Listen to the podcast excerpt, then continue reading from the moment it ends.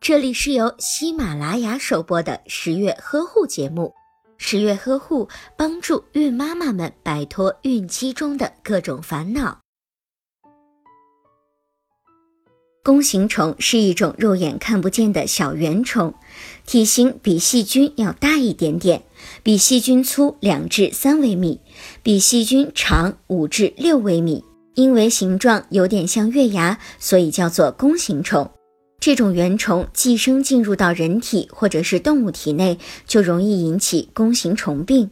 一旦准妈妈患上弓形虫病，很容易导致胎儿发育畸形或者是智力低下。所以在准备怀宝宝的时候，可以选择暂时将家里的宠物托付给他人寄养。如果是怀孕前三个月发现感染弓形虫病，就应当尽早的终止怀孕。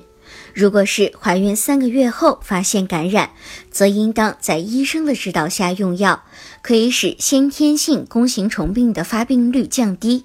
对于患有弓形虫病的准妈妈所生下的宝宝，即便是看起来很正常，也应当在医生的指导下进行治疗。如果您在备孕、怀孕到分娩的过程中遇到任何问题，欢迎通过十月呵护微信公众账号告诉我们，这里会有三甲医院妇产科医生为您解答。十月呵护，期待与您下期见面。